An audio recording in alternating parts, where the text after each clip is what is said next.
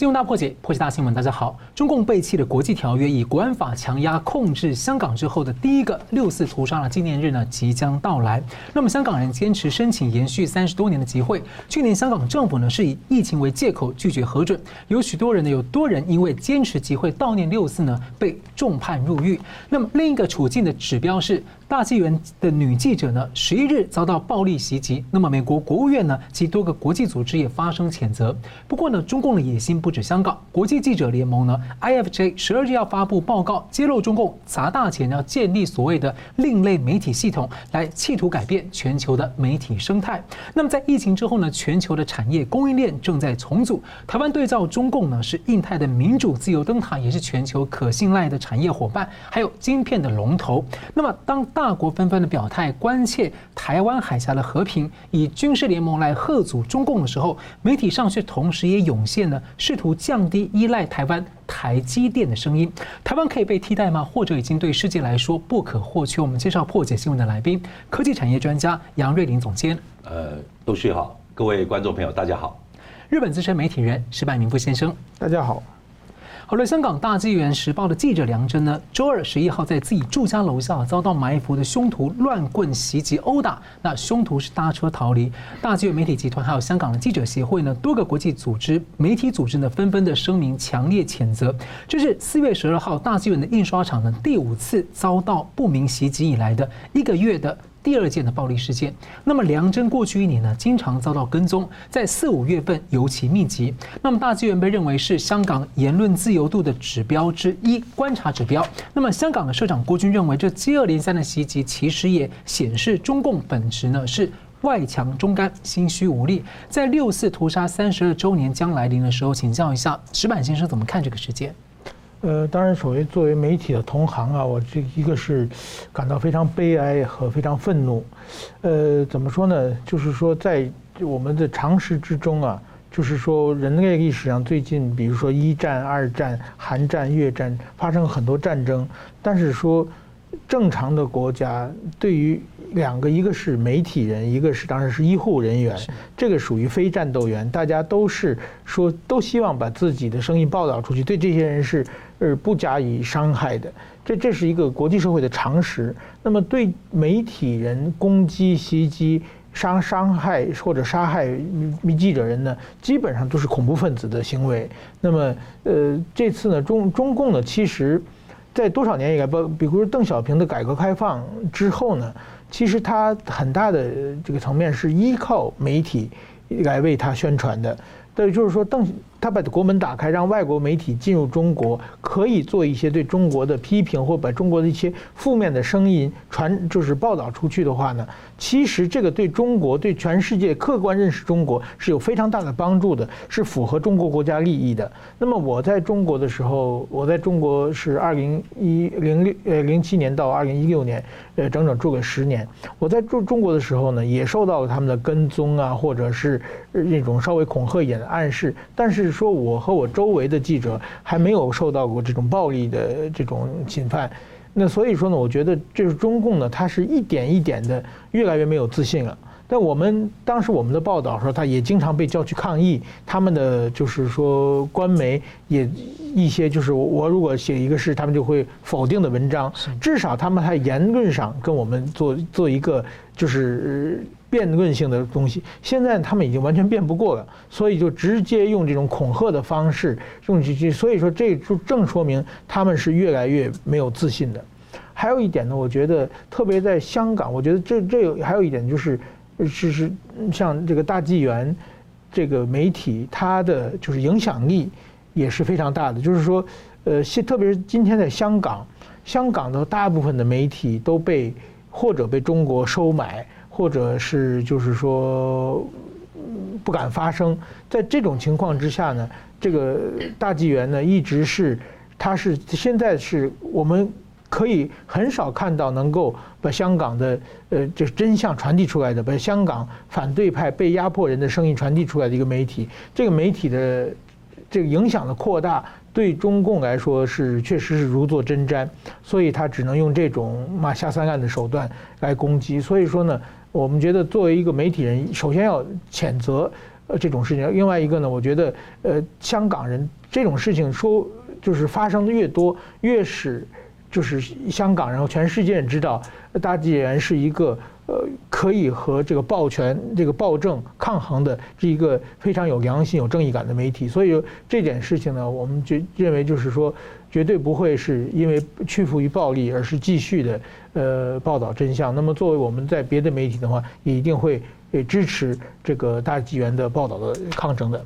是，好，我们继续谈到，其实最近呢，在国际产业里面一个热门议题就是全球的半导体短缺。短缺的问题呢，冲击行业，例如像是汽车制造、消费电子产业。那还有呢，电台积电最近也警告说，这个短缺可能会持续到明年。那目前呢，各国还有各大厂其实都仰赖台湾的晶片。那一月以来就有不少讨论，像美国的 Intel 也扩厂要追赶台台积电。最近有专家主张啊，考虑地缘政治风险呢，要摆脱依赖台湾，建议晶片呢在日本设计，而由美国的厂商。制造生产，所以请教杨总监，你怎么看？就是台积电其实已经站稳晶片龙头很多年了。那呃，今年不断有这个媒体释放说，全球要降低呃依赖台积电，甚至有人解读成是所谓的这种去台积电化的这样的名词，这样的消息。不过从结构或技术等那种长期的条件来看，您觉得世界能够继能够不继续高度依赖台积电吗？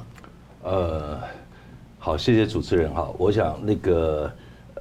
这一则您刚刚讲到的这一则新闻哈，我应该是四天前了，啊，在日经新闻，然后我大概呃特别去看了哈，然后尝试去解读哈，其实后来我的了解就是，呃，应该是呃有一些是美国智库的号称所谓的专家哈，但我我的了解应该是所谓跟政治跟军事是有一些关系，但是应该不是所谓的产业专家了。那也有一些呃日本的民间的人士，然后他们抛出来的，我我是觉得实在是似是而非哈，然后呃呃，甚至我觉得有点荒腔走板。我我给各位看一个数字哈，其实我觉得他们的这个论述哈，在日经新闻哈有披露出来论述，其实我觉得不够细腻，然后真正的也不够专业哈。我觉得从细腻角度，我给各位看一个图哈，呃。这个图其实，这就是所谓的我的细腻了哈，因为刚刚主持人有讲到那个所谓的呃呃晶片荒的事情，其实晶片荒呃基本上这有三个 bar chart，是。这三个 bar chart 其实代表了不同的技术节点、制成技术所可能产生的晶片荒的事情，但是我觉得我觉得最关键，各位可以看一下，就是譬如说呃在最那个这边哈。这边大概是十纳米以下，好，十纳米以下，台湾哈，在晶圆代工的部分，真的是已经是呃全世界的龙头，而且是帮着全世界哈需要十纳米以下，包括七纳米、五纳米，甚至短期的未来三纳米，所需要这些制程的系统公司或 IC 设计公司，然后让他们的晶片能够落地，能够产品化、商品化。这个其实，在全世界哈，只有台湾做得到。那那这次那个所谓的美国跟日本智库哈，有打着所谓的要去台积电化啦，然后希望能够，他们甚至点名哈，有两个呃他们的论述啦。哈。第一个论述就是，呃，他们希望呃日本以后能够多设计晶片，直接交给他，还没有讲说美国制造。他讲是美国厂商，甚至点名是 Intel，我是不晓得他们算不算是一个可能，呃，是 Intel 背后的一个一个一个一个一个马前卒，或者说那个那个希望帮 Intel 发声，因为其实老实说哈，在我观察过去大概三十年哈，整个半导体产业的发展，再给各位看另外一张图，其实日本是真的紧张的，是。日本其实在过去哈。本来日本的那个整个半导体产业的影响力哈，将近五成，一路跌到今天哈，呃十 percent 不到，然后十 percent 不到，其实仅存于一些一些，譬如说呃做车用晶片，像瑞萨的一个半导体公司，所以基本上，但是看过去三十年哈，其实全世界的发展在晶圆制造部分最强的就是亚洲地区。第一个大概是我们台湾，再来就是韩国，好三星，所以其实呃，这次日本我觉得在半导体的晶片荒的事件哈，所衍生出来的，让他们考虑到整个未来半导体产业，尤其是日本未来的一些发展，我觉得他们真的是开始很紧张了。那紧张的过程哈，但是我觉得有一个几个关键哈，毕竟他们是智库，其实呃呃，大概我相信一个月之内，我的了解哈。日本这次官方官方哈，呃，在一两个月之内会推出日本哈真正的官方版本哈，就是未来十年哈整个半导体国家级的政策的一个蓝图。好，我我我非常笃定哈，官方日本官方哈应该会很深入的去研析，不像这个呃所谓的智库哈。开始可能真的有一些目的是带一些风向，我是觉得这个风向很难带了。那基本上其实全世界真的很需要台积电加入他们，然后来落实实现哈各个重要国家的长期半导体产业政策。所以我相信未来一两个月，呃，日本的真正的官方版的半导体的产业政策会出炉，一定会纳入台积作为。落实他们的整个日本半导体产业蓝图的一个很重要的可信任的伙伴，那这是一个。另外，其实呃，另外就是我们知道在呃，应该是一个礼拜之后，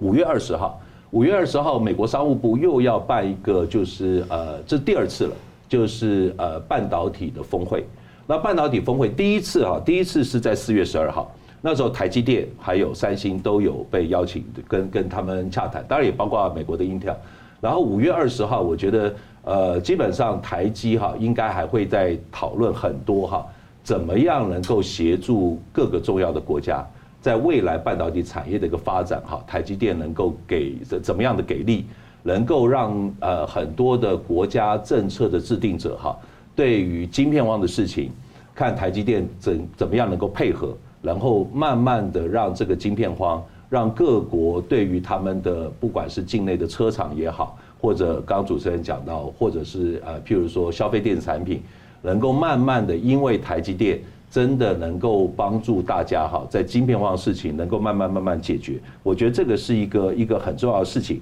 然后那其实我我我的看法是这样哈。呃，其实上次应该是呃几天前嘛，上个礼拜那个，其实我们台积电的刘德英刘董事长，其实在 BBC 的专访，其实也谈到了。我觉得其实在在呃，我我觉得现在最近真的是我我觉得哈，呃，现在全世界在半导体产业哈，呃，最紧张的国家的层级哈，真的我我我的观察是这样，一个是日本，是。刚刚讲日本整个从三十年前，在全世界半导体才直牛耳五十 percent 四十九 percent 一路下滑到十十趴以下。第二个就是欧盟，我刚刚有一张图，欧盟的半导体制造在在过去三十年从来没有超过百分之十，OK，从来没有超过百分之十。所以其实过去那那所以我觉得一个是日本，一个是欧盟。在过去，因为其实呃，过去半导体产业为什么台湾现在在半导体的制造，尤其是先进制造这一块，为什么会那么的那个强，而且直牛耳？那是因为三十年的过程当中，因为市场机制，因为竞争啊，自由竞争，因为整个产业的结构慢慢有机性的发展出来的。但是我觉得现在现在当然因为呃日本的关系，我刚刚讲他们很紧张，美国的关呃欧盟的关系，所以已经开始有一些日本的呃智库也好，民间人士也包括欧盟了，开始我觉得乱抛议题哈，说呃欧盟说要呃最先进的制造能够在欧盟落地啊，然后日本这次又有这个事件，我觉得真的这个反而真的是扭曲了哈。过去三四十年半导体产业的一个一个一个市场的结构也扭曲了，这个扭曲会造成什么影响？其实呃，刘董事长刘德英哈在 BBC 他特别有提到，会大幅度的增加所谓的成本，好，大幅度增加成本代表什么哈？代表一个就是全世界人民买单啊，因为你晶片，你你如果硬是要把先进制造这样的一个基地哈，硬是要搬到欧盟，或者甚至可能搬到日本，那很多晶片成本会会会增加，增加以后，第一个就是全世界人民买单，你手机以后会会会买得很贵，好，笔电会很贵，这是一个。另外就是好，如果另外就是好，那个各国哈，像欧欧盟就啊那个呃大言不惭说我要补贴，好，我要跟美国一样要补贴，补贴也是一样，补贴哈，你说多大的优惠哈？其实我我觉得我觉得有点怪，我觉得欧盟好像已经好，是不是在在在走中国补贴的道路这样？这是逆趋势，你硬是要补贴，那也是一样，欧盟全民买单，好，因为这是纳税人的钱。然后，但是美国美美国哈，现在要靠一些补贴。当然，美国基本上它在整个全球半导体市场，它还是最大的半导体的一个一个一个一个一个根据地。美国真的很需要那个晶片的供应，所以拜登当然希望呃有有一些重要的制造业，包括我们我们台积哈。那台积基本上也很清楚，都选边站了，好，也也呼应美国的政策要到 Arizona。所以我觉得拉回来哈，刚刚讲这个日经新闻报道的这个美国跟日本的共同的民间智库所谈到的，它其实非常刻意性啊，他就说，呃，要要美国厂商制造，其实我觉得真正的是美国制造，台积在美国能够持续帮助全世界，包括台湾是重要的根据地。然后台湾也持续的那个帮助全世界，尤其在先进制造晶片的部分，我觉得这个才是最根本的一个一个一个一个政策跟策略方向。不过从那个角度来说，就是因为那个呃半导体产业需要大量跟长期的人才的培育跟整个结构性的东西，所以其实不管是日本或美国和欧盟，他们体会到这样的一个危机感，然后开始去强力的推动。对，这只是说策略上怎么跟台积电配合，但是。这个过程中，他们这样去做的大方向，能够促进这个理念相近国家市场的竞争，良性竞争，其实是正向的事情。我觉得定位很重要了。其实我觉得欧盟、日本现在在半导体整个供应链里面，它还留存有竞争力的，是是半导体设备，对半导体的材料，先进材料，对制造部分，我觉得就交给我们台湾，就是一个分工的。那这个台湾呢，可能是呃呃，在在在台湾本土生产，或者在美国亚利桑那。我觉得这个是一个全世界哈，在可信任的这个供应链里面，大家好坐下来做分工，而不是去带一些风向，错误的风向。对对对。好，我们休息一下呢，继续回来谈一谈一个日本呢，现在在印太区，不管在安全联盟或者产业供应链重整上面的角色是越来越吃重。我们来等一下听一下石板先生，我们分析一下日本的近况。休息一下，马上回来。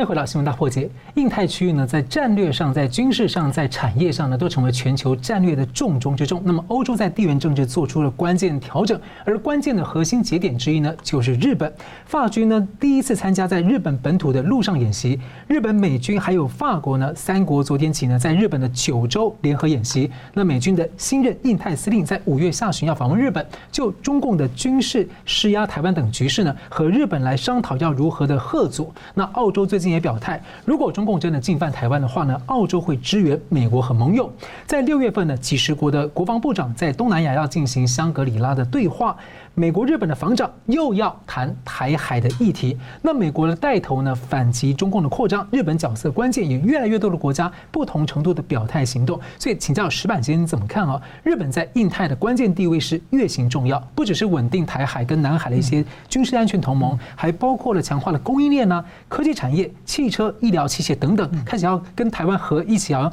这个第一岛链开始有些科技产业的这种迹象，你怎么观察？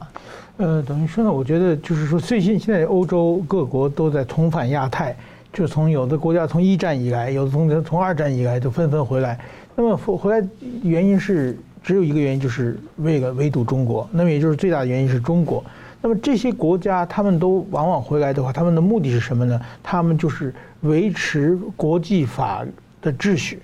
就是现在二战之后。就是说形成的国际秩序，当然这些国家都是这个秩序的既得权益者、受益者。那么现在呢，中国呢是向整个这个二战之后的国际秩序发起一个非常严重的挑战，企图破坏这个二战之后形成的这种国际法体制和这个国际秩序。那很明显，一个是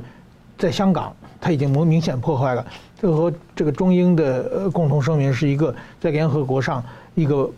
大家公认的一个条约。中国就香港还有两公约的约束。对呀，中国就把它一下子就是把它的解释权拿到自己手里，说我可以随便解释。这样全国就说那以后都让你所有的国际法和国际条约都被你随便解释的话，我们都没活路了嘛，对不对？所以大家觉得我们一一起要站起来维持，就是说围堵围堵中国，把中国的。就是一个是形成军事上给中国造成压力，另外一个在产业上和你切割。换句话说，新冷战的已经正式拉开帷幕了。就是说，过去是川普和中国的两国抗争，那么现在呢，就变成整个的自由社会对中国的一个抗争。那么在中国企图破坏这国际秩序这个过程之中，最大的受害者就是日本。因为离地缘上离得最近嘛，那么其实，在香港，日本已经吃了很大的亏。日本在香港有很多利益都被中国完全呃不这个不问不问青红皂白，一下子就就被全部拿走了。那么中国现在呢，对台湾还是虎视眈眈的，企图呢找到机会去侵占越过台湾海峡。那么如果中国跨过台湾海峡，对日本来说，那么对美国对别的国家来说是一个怎么价值观的问题，对日本来说是生死攸关的问题嘛？是。那所以说日本他你必须挑头，因为你是对你是当事者，别的国家是给你帮忙的。如果说这个时候你躲在后边的话，那别的国家就觉得有点不像话了嘛。所以日本不得不自己跳下跳起头来，扛起这个这次围堵中国的这个大旗。那么日对日本来说呢，二战之后呢，其实日本呢是经济上的、呃产业上的亚洲的领袖，但是在外交上，在这个安保上，日本其实呢都是一个完全没有声音的一个国家。那么这一次因为国际大的需要，所以日本呢不得不在这方面日本出头。你看日本最近的。这个茂木敏充外相也是全世界跑来跑去，日本的这个岸信夫防卫相也到处在放了很多话。是。那么菅义伟，其实菅义伟是一个非常内政型的一个政治人物，但是说也不得不在外交上有一些积极的动作。那么他为什么？就是现在时代把这个使命交给你了，你必须扛起个大旗。日本发挥的积极的话，这个欧洲这些国家才会帮忙日本嘛。那么在这种情况之下呢，还有一个就是在军事上形成，另外一个在产业上。也是不能，因为中国二战，就是说一开始是美苏冷战的时候，其实在产业上对这个社会主义阵营有很多的规制。后来呢，变成后冷战的时代以后呢，这些慢慢慢慢就名存实无了嘛。中国也通过各种手段偷你的技术渗透，然后自在中国自己把它呃转到军用化，增强中国的国力。那么今天全世界从后冷战时代进入了新的冷战时代，那么这个产业必须要和中国切割。那么这个时候就是说，日本也在切割，这个美国也在切割。其实我觉得像台湾，呃，要不要切割，这也是一个很重要的问题嘛。就是这样，所以说我觉得整个的这种大的格局在发生变化，而日本呢被再次推出推上了。这个亚洲抗中的领袖这么一个地位，而且日本现在在非常努力的尝试把这个事情做得更好。因为其实如果说像台湾、日本是在第一线，但如果第一线守不住的话，比如说中共的潜舰或什么东西实体的军事力量越过到第二岛链的时候，那那边是深海区，它就四处它就可以四处跑了。四处跑的时候，它的不管是飞弹或什么，你又觉得它是它的很多动作是非理性的。那其实很多二线国家，甚至三线比较远的国家，其实都面临直接的威胁。对，就是这样。就其实我觉得现在等于说，过去在亚洲抗衡中国的最大的军事力量是美军嘛。但是美军这几年，因为中国的实力越来越强，美军有的时候也有感觉有有有点力不从心了嘛。剩下的力量，其实比如说韩国的军队要对付北韩嘛，那台湾的军队能够自保就不错了嘛。那么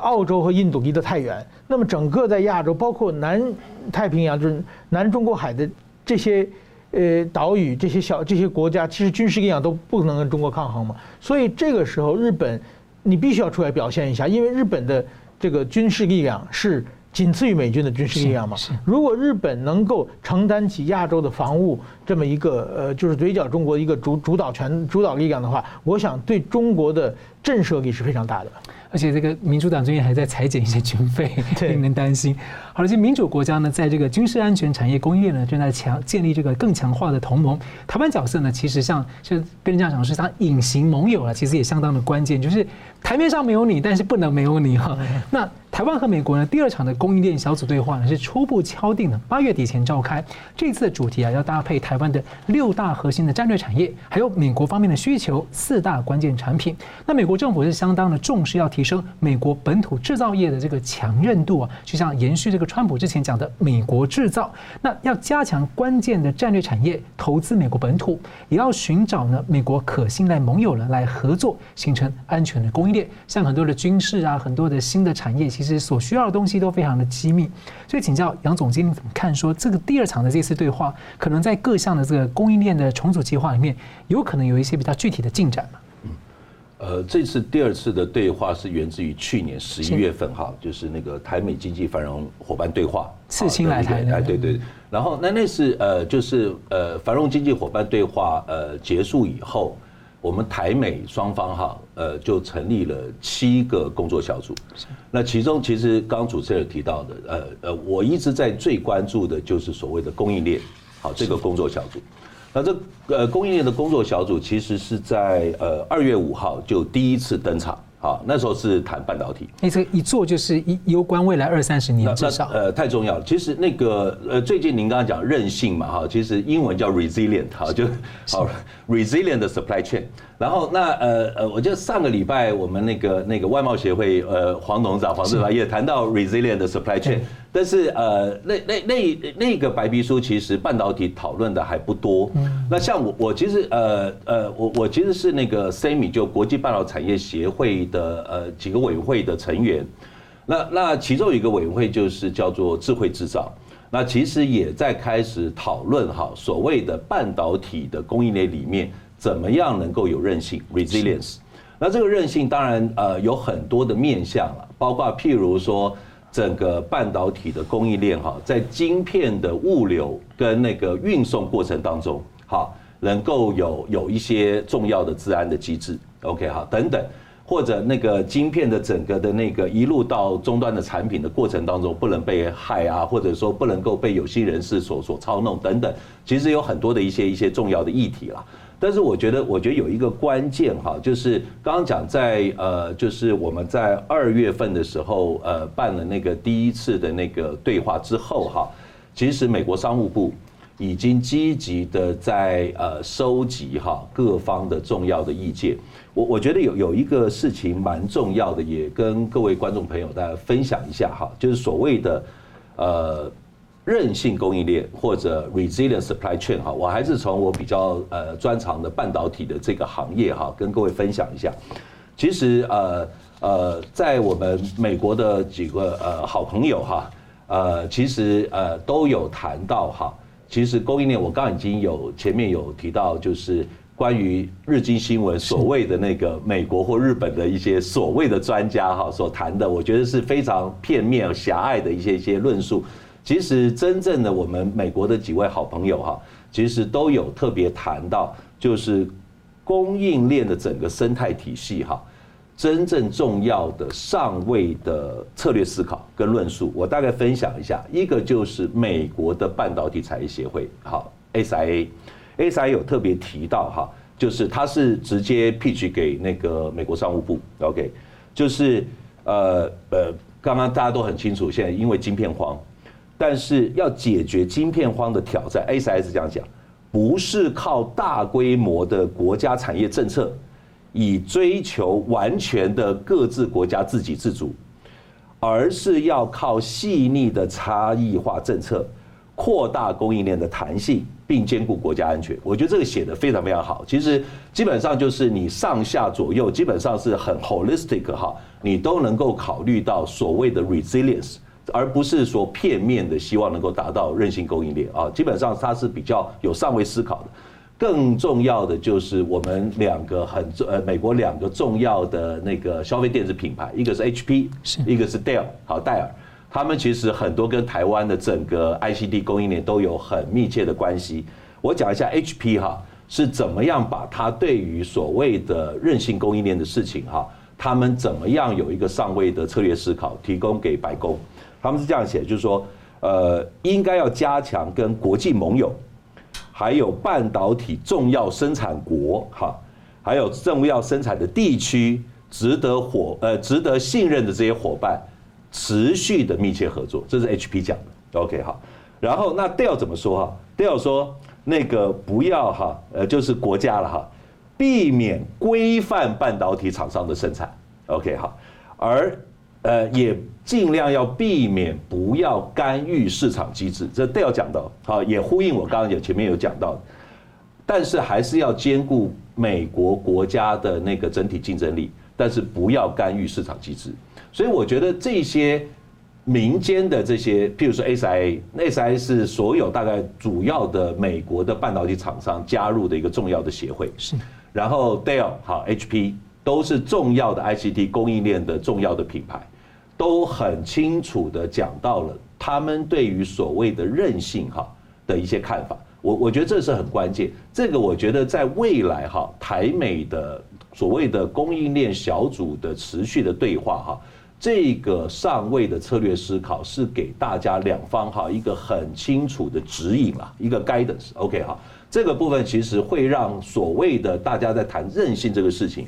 越来越清楚哈。加上当然包括了供应链的安全、供应链的干净等等，我觉得到时候整个的一些一些实际的 action plan 就会很落实，落实到又不会去扭曲所谓的产业结构跟市场机制。当然，我我自己很期待八月份这一次的那个第二次的双边的对谈哈。我的看法是这样，刚刚主持人有提到，一个是呃美国是有四大关键嘛哈，台湾六大核心战略产业。我觉得如果要以那个整个的那个交集来说哈，当然我是期望有几个重要事情，我是期望能够在八月份来谈了。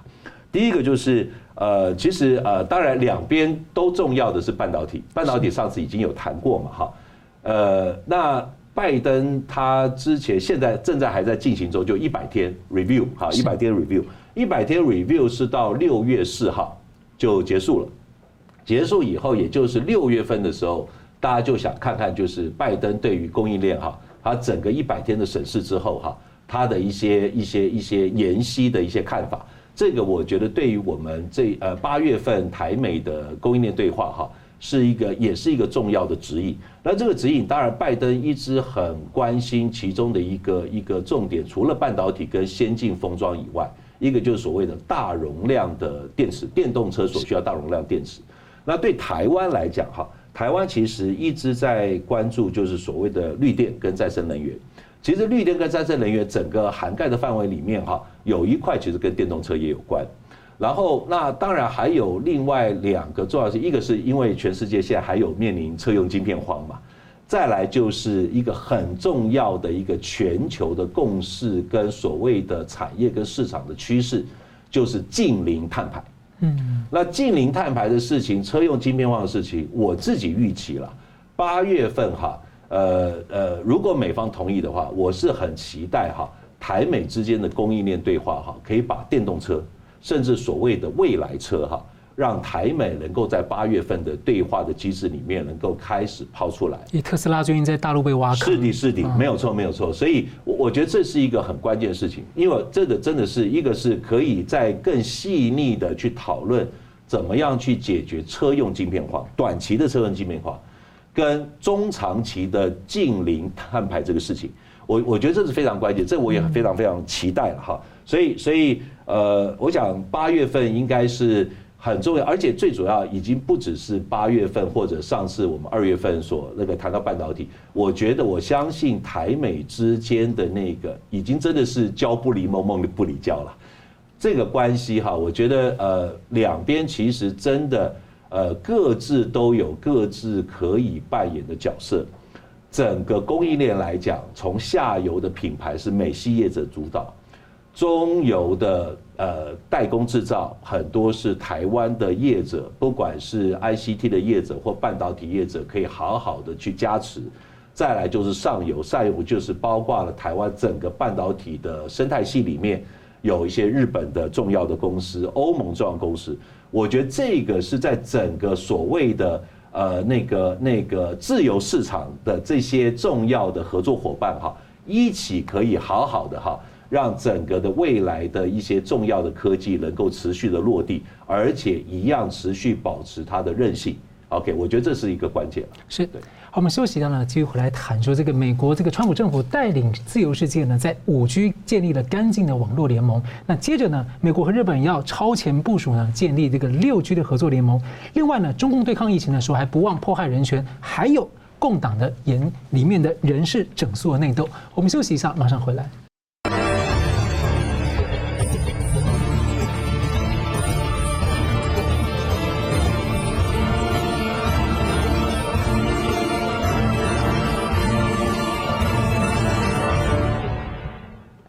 回到新闻大破解。美国结盟的各国来持续反击中共集权扩张，而在科技战方面呢，当中共背景的华为呢这个渗透全球的五 G 基础网络的时候呢，美国是带头力挽狂澜，这个挡下了建立了五 G 的干净网络联盟。那美国、日本呢，现在是超前部署建立起这个六 G 联盟。四月份呢，美日已经确认要在科技上呢有五 G 的第五代流通的这个通讯技术、流动的通讯技术，以及这个六 G 要在合作来制定标准。这意味着全世界的科技呢，可能走向未来走向两制。那如果韩国方面在科技上呢不再摇摆，也加入美国阵营更明确的话，中共将更加孤立。所以请教杨总监怎么看？说美日汲取先前这个五 G 差点被中共这个超车布局的教训，共组联盟准备打六 G。呃呃，其实呃，对，刚刚主持人有提到，就是呃，其实美国跟日本在五 G 的时代，其实真的是呃。不只是关心，包括担心，担心确实，呃，我我觉得尤其是日本啊，就是已经真的完完全被中国超车。我讲这个这个超车的事情哈，我大概跟各位呃呃观众朋友大概分享几个数字了。大概到呃，就是国际间哈有调查所谓五 G 的那个领头羊哈，大概调查了呃十家全世界的领头羊。OK 哈，二零二零年的时候，呃，我先讲中国好了，中国有两家上榜。呃，大家都很清楚，但是华为是排名第二，好，全世界排名第二，再来就是那个中兴 ZTE 排名第九，好，这是中国。那美国现在看起来还不错，呃，第一名是美国高通啊，好，高通，Intel 也有排名，哈，Intel 排第六，OK，所以美国在五 G 还因为高通跟 Intel 哈，稍微还略胜我们中共一筹，哈，呃呃，那个略胜中共一筹，日本就很紧张，日本也有两家上榜。一家是 NTT Docomo，OK 好，NTT Docomo 呃呃，其实大概排名就是呃稍微领先 Intel 一点点，排五到六。嗯，另外一个就是 Sharp 排第十，是，所以日本是紧张的。欧盟还不错哈，欧盟是毅力性排第四，OK 好，然后呃 Nokia 是第八。韩国也还不错，韩国有三星跟 LG，是，所以日本是真的紧张的。NTT Docomo 其实以前是非常非常重要的那个电信商，但是现在也慢慢慢慢有落后，所以美日的联盟是呃是很清楚是有迹可循的哈。那这个部分当然就延伸到到底六 G 要探讨的哈是哪一些重要的技术，目的在哪里？当然，这个最主要的目的还是回应我们之前有谈过好几次所谓的干净的供应链、干净的网络，好这个事情，或者又干净又安全的网络。是这个部分，其实呃不只是美国哈，日本其实就在前一阵子有有特别提出来，日本对于整个日本境内哈自己国内六 G 发展的白皮书，它有提到四个。六 G 的未来十年以后，哈，六 G 的网络里面很重要的四个，呃，需要再延续加持的技术。第一个就是大幅度的导入人工智慧，是导入到那个六 G 的网络里面，因为其实未来六 G 的网络，哈，呃，已经不只是什么手机啊、车联网啊、物联网，大概所有的东西都会连上网。OK。甚至那个联网的速度越来越快，然后那个延迟性哈越来越低，就是非常非常快啊。那然后所以很多的一些网络的参数哈远远大于呃过去的四 G 到五 G，所以已经不是用一些呃人员的操控就可以让整个的网络的那个 performance，甚至所谓的干净跟安全哈能够完全到位。真的需要人工智慧来加持，这是一个。第二个重要的就是扩张性。他讲扩张性什么意思？就是呃，海天地空全部全覆盖，全覆盖就不是只有在地面上的基地台，因为你还要 cover 到空，还要 cover 到所谓的海，就需要低轨道卫星。哦，啊，低轨道卫星，低轨道卫星是一个未来六 G 很重要的一环。那低轨道卫星呢？其实呃，刚刚已经提到了五 G，日本严重落后嘛。其实低轨道卫星日本也是，低轨道卫星其实美国还是老大哥。美国你看有有马斯克的 SpaceX 啊，还有 Amazon，OK，欧盟还有英国哈，英国叫 OneWeb。日本其实真的是是是落后很多。那日本其实有没有做低轨道卫星？有，但日本的低轨道卫星哈，全世界现在只剩下两 percent。好，美国的低轨道卫星还有将近六成，好是是美国掌握的，所以日本真的我觉得很担心。所以我觉得，包括我们刚刚前面讲到的半导体的合作，到现在的五 G 到六 G，日本是希望真的，他也需要美国老大哥的加持，哈，带着他能够整个的。呃，改善甚至强化整个日本的经济，还有就是长期的一些呃重要的产业的一些发展，我觉得这是一个关键了。那第三个就是所谓的日本说六 G 哈，刚刚讲一定是安全嘛，一定是 trusted，就是可信赖。这个部分其实呃也是美中之间很重要的科技在里面的一环，就会导入量子，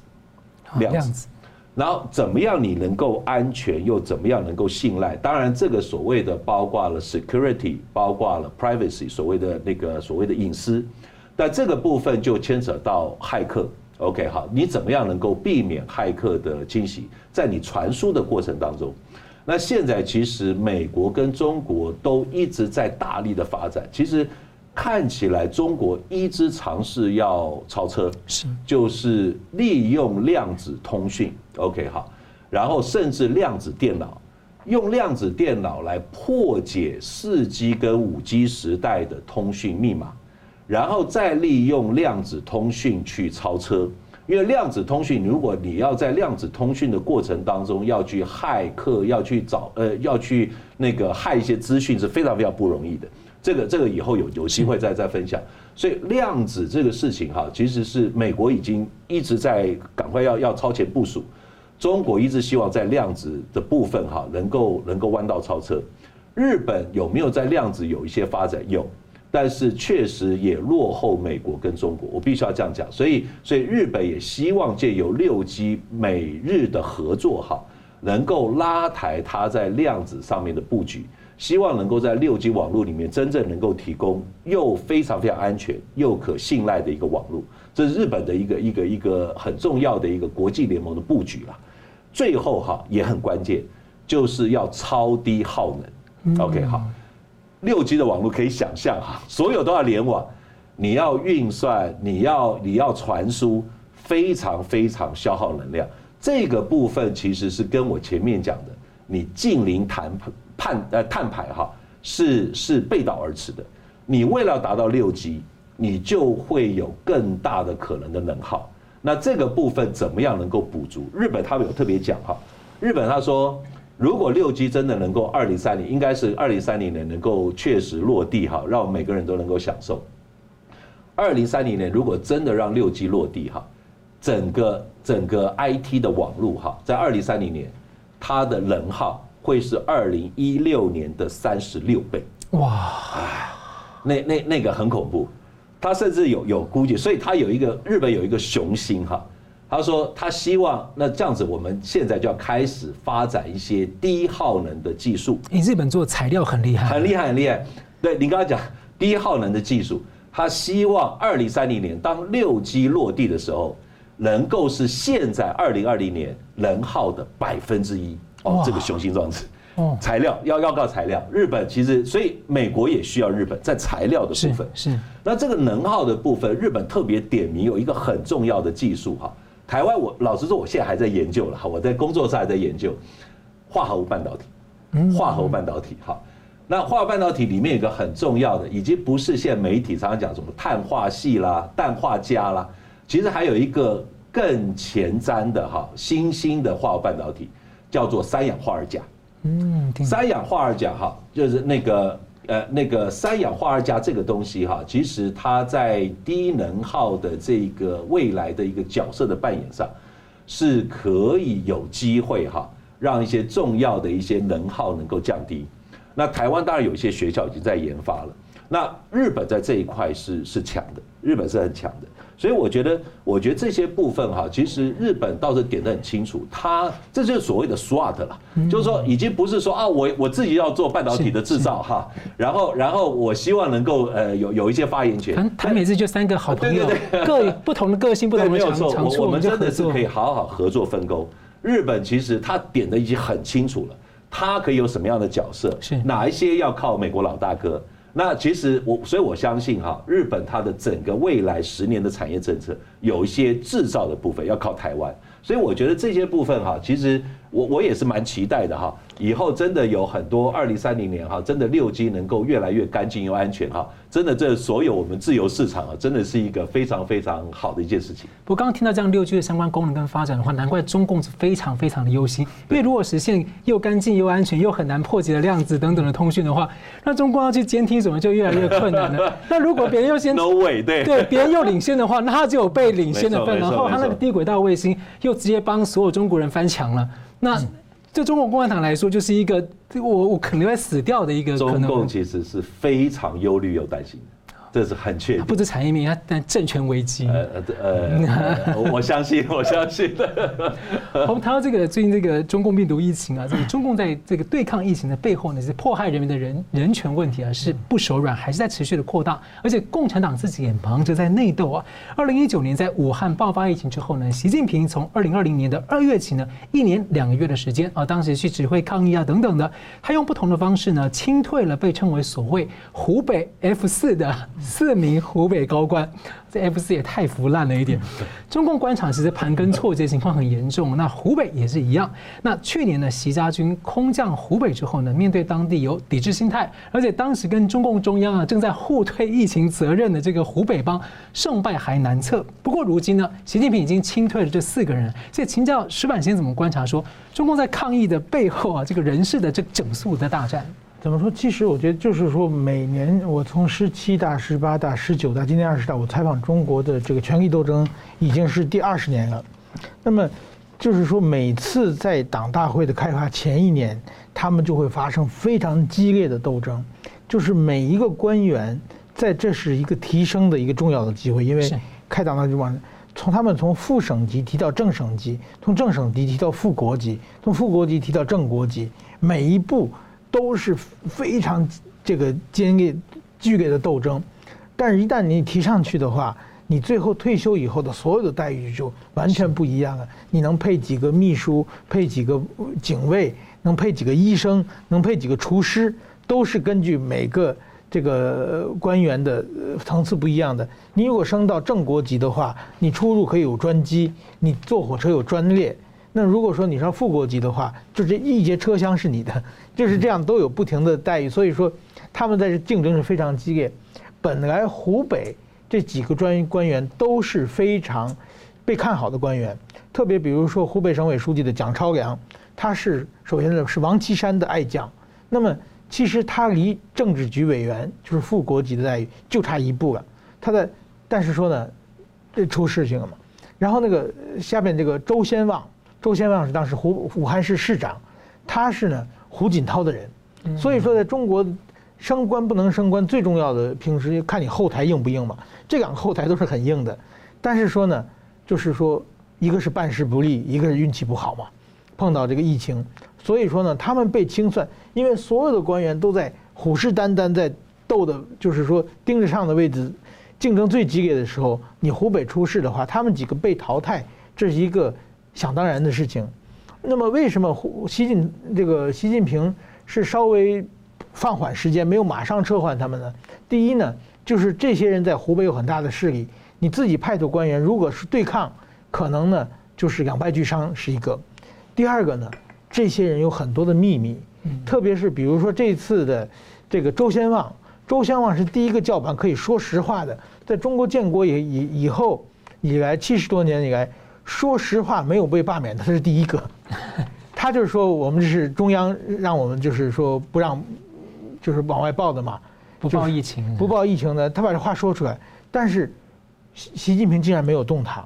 基本在那位置放了将近一年左右。给他调到现在，他是湖北省政协的副主席，怕他讲太讲更多。对，他有秘密啊，所以说这个他是武汉市的市长，调到调到这个湖北省的政协副主席，是从副省调到副省，是基本算平调了。是，所以说呢，其实呢，就是说，因为他知道太多的秘密，但实权就是被拿走了，实权被拿走了。但是说，所以说也算一个，就是说安稳过渡吧。但是但是蒋超阳到现在不知道哪里去了，他去年。疫情爆发之后，他被就被拿掉了？拿掉以后呢，按理说中国一定会安排位置，不安排位置的话，你就就可能证明这个，但是他也没有被抓起来嘛。所以说蒋超英哪里去了？现在全世界在寻找他，不知道在。那么周周湘王就是慢慢慢慢这个权力过渡，这基本上湖北这个局势呢是安定下来了。但是说呢，我觉得今天在中国的官场里面，像湖北这样的事情，在全国都在发生。那么也就是说，我们今后要观察，比如说习近平，他在二十大之前，他去哪个地方去视察，基本上他去那个地方的视察，那个地方的第一把手就是省委书记或者直辖市的市委书记，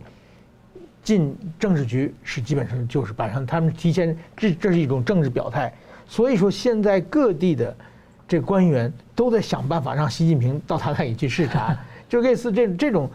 或者是真的几千年以来的这种皇帝巡幸，这种怎么说呢？封建的这种官场文化，到今天还完全生在在中国生根。那么，那么这个湖北这 F 四呢，其实对中共政权来说都是隐形的定时炸弹。所以说，他们今后的命运怎么样，我们还要注注目。这基本上。我们面对着这个二十大的接近的话，我们就会看到各种各样的好戏出现。而且我觉得很有意思，说因为湖北它的地理位置在中国的算是心脏中间的交通的枢纽，对，所以像说这个不管是进行强摘器官的指控，湖北武汉就是一个被认为是很重要的一个本营之一。对，现在又加上一个病毒，武汉实验室的病毒一直被讨论，还有生化的问题。对，所以等于是这边有藏的秘密，这样一爆出来，那共党可能可能就垮。